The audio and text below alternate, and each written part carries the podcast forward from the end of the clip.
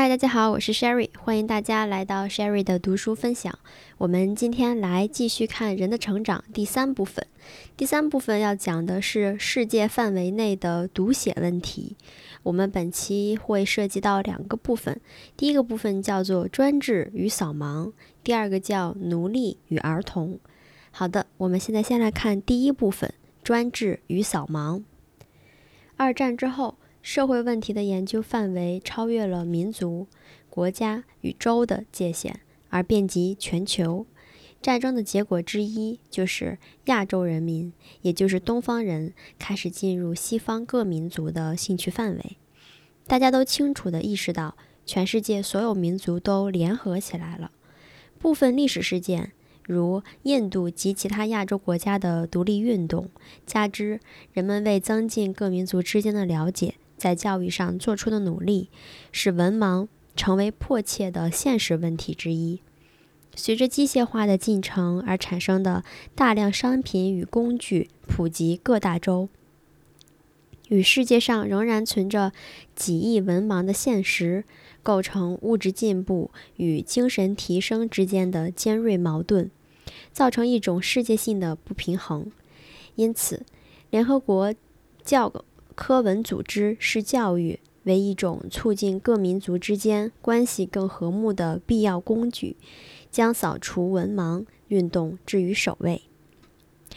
呃，在本书的标注当中有提到，在一九五零年，全世界十五岁以上的成年人口中有七亿人盲文盲，约占当时世界人口总数的百分之四十四点三。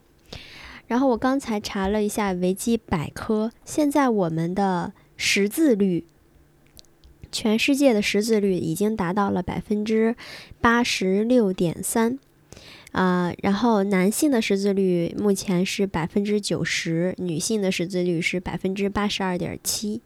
然后我也查了一下我们中国的数据，呃，在二零一零年第六次全国人口普查中。然后我们的大陆人口数是十三点四亿，其中的文盲人口是百分之零，呃是零点五四亿，文盲率是百分之四点零八。然后根据联合国教科文组织的统计，截止二零一五年，中国的文盲率下降至百分之三点六，啊，所以现在我们的文盲的人的数量，目前看来是没有那么多的。但是教育问题当然不等于文盲问题，事实上二者截然不同。教育关系到塑造人类精神、提升人类智力，使人类能够适应新世界不断变化的情境。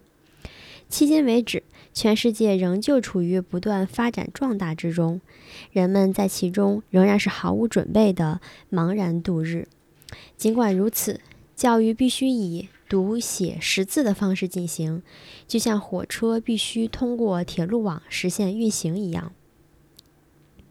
因此，独立后的印度将民众的教育工作当作是首要任务之一。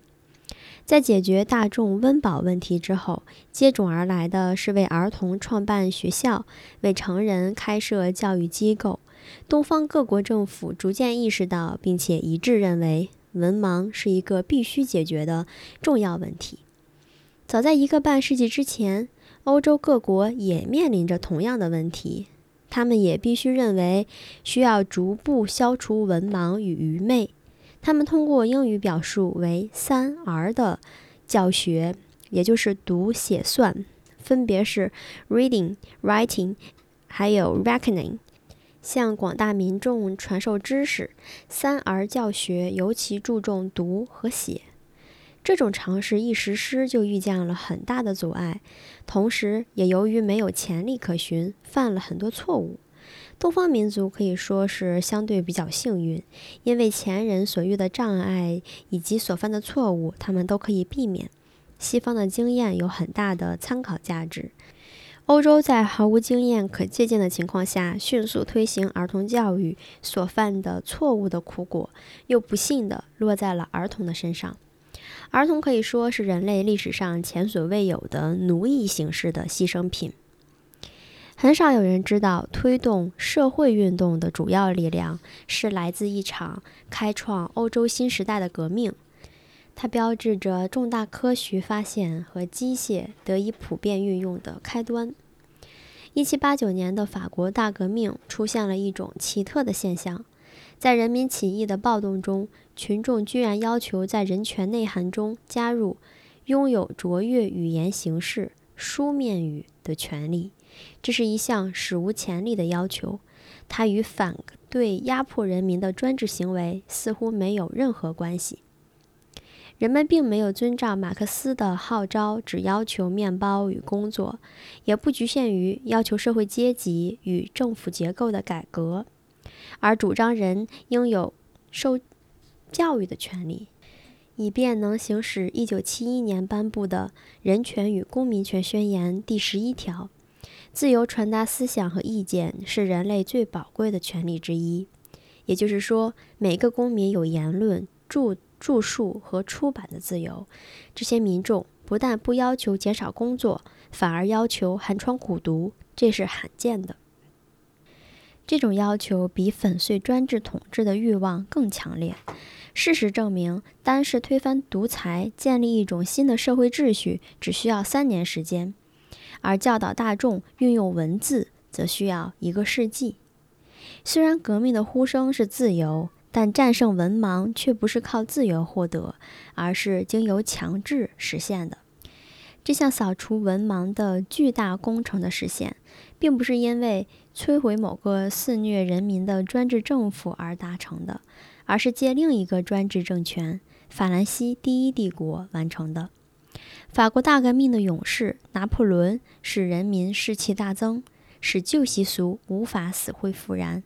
毫无疑问地将大众导向一种新生活，在他的带领下，法国人民兴起汹涌的浪潮，摧毁了长久以来的壁垒。从对他的颂歌中，可以找到硕果仅存的真正胜利，即依照人权法案提升了民众的文化水平。随着拿破仑法典的制定，义务教育首先出现在国家法律中。由于拿破仑将他的法典强加于欧洲各国。因此，这种教育原则在战后不仅遍及法国，也遍及帝国的所有疆域。义务教育体制在许多欧洲国家建立起来后，又传到美国，由此漫长而艰辛的扫盲工作开始了。当时，所有的文明国度均均效仿。民众教育开辟了人民历史的新篇章，教育开始发展并得以延续。这本是一项要求每个人付出脑力劳动的重任，但是这个重任又被交由儿童来完成。好，我们现在来看第二小节：奴隶与儿童。在十九世纪的最初几年，儿童作为文明进步的活跃因素进入历史舞台，同时他们又沦为牺牲品。儿童无法像成人那样领会这项。攸关社会生活胜利的重任的重大含义。儿童从六岁就开始被征召，整个童年所感受到的不过是如同囚犯和奴隶般的痛苦，被迫背诵单词，被迫写字，这对他来说枯燥无味。儿童既看不到它的重要性，也领略不到它对未来的益处。儿童被拘禁在沉重的课桌前，在惩罚的阴影下被迫学习，不仅牺牲了自己孱弱的身体，也牺牲了自己的个性。在人类痛苦史上一向如此，所有的伟大胜利均以奴役为代价。埃及的雄伟建筑，罗马帝国跨越海洋的领域扩张，无一不是通过奴役人，迫使人在鞭子的威胁下。从事搬运石块或者摇桨等单调而沉重的工作完成的，这项属于高度智慧领域的胜利也不例外。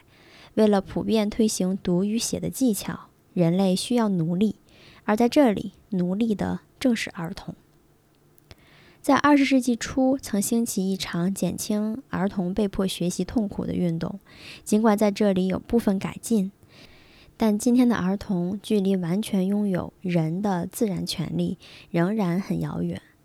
人们还不相信在学校学习的儿童是具有潜力的人，他的价值并不只是局限于提升普遍文化水平、达成国家的目标，或者是给社会带来实际效益而已。儿童有其自身的价值。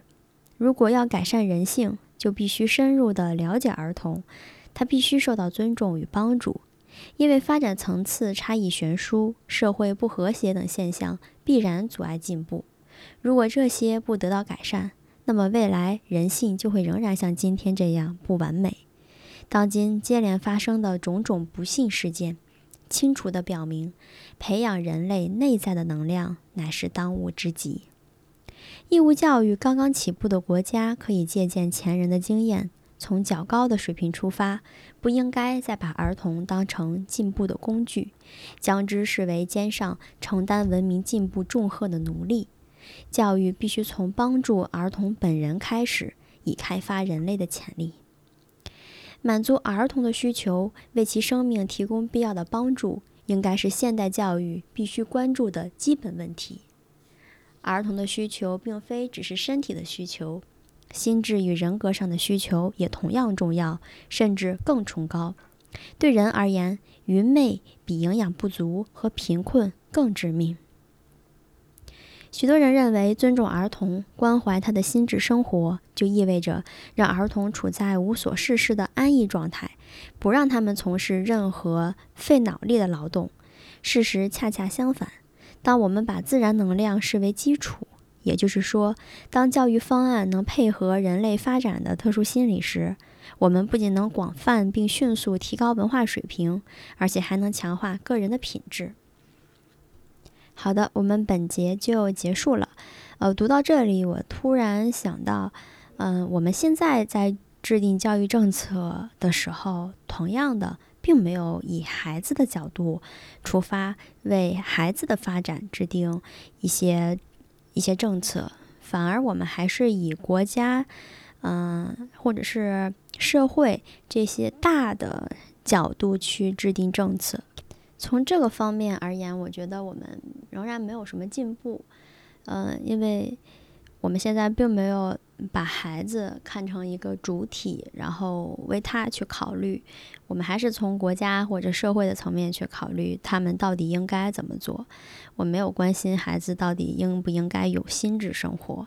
呃，我们认为应该给他们减负，那就意味着让他们待着，让他们不学习，然后这就是所谓的减负了。呃，其实并没有，他们的心理或者他们的精神需求一直都没有得到满足。这是我目前所看到的。好的，如果你有其他的不同意见，欢迎啊和我交流。好的，感谢你的收听，我们下次再见。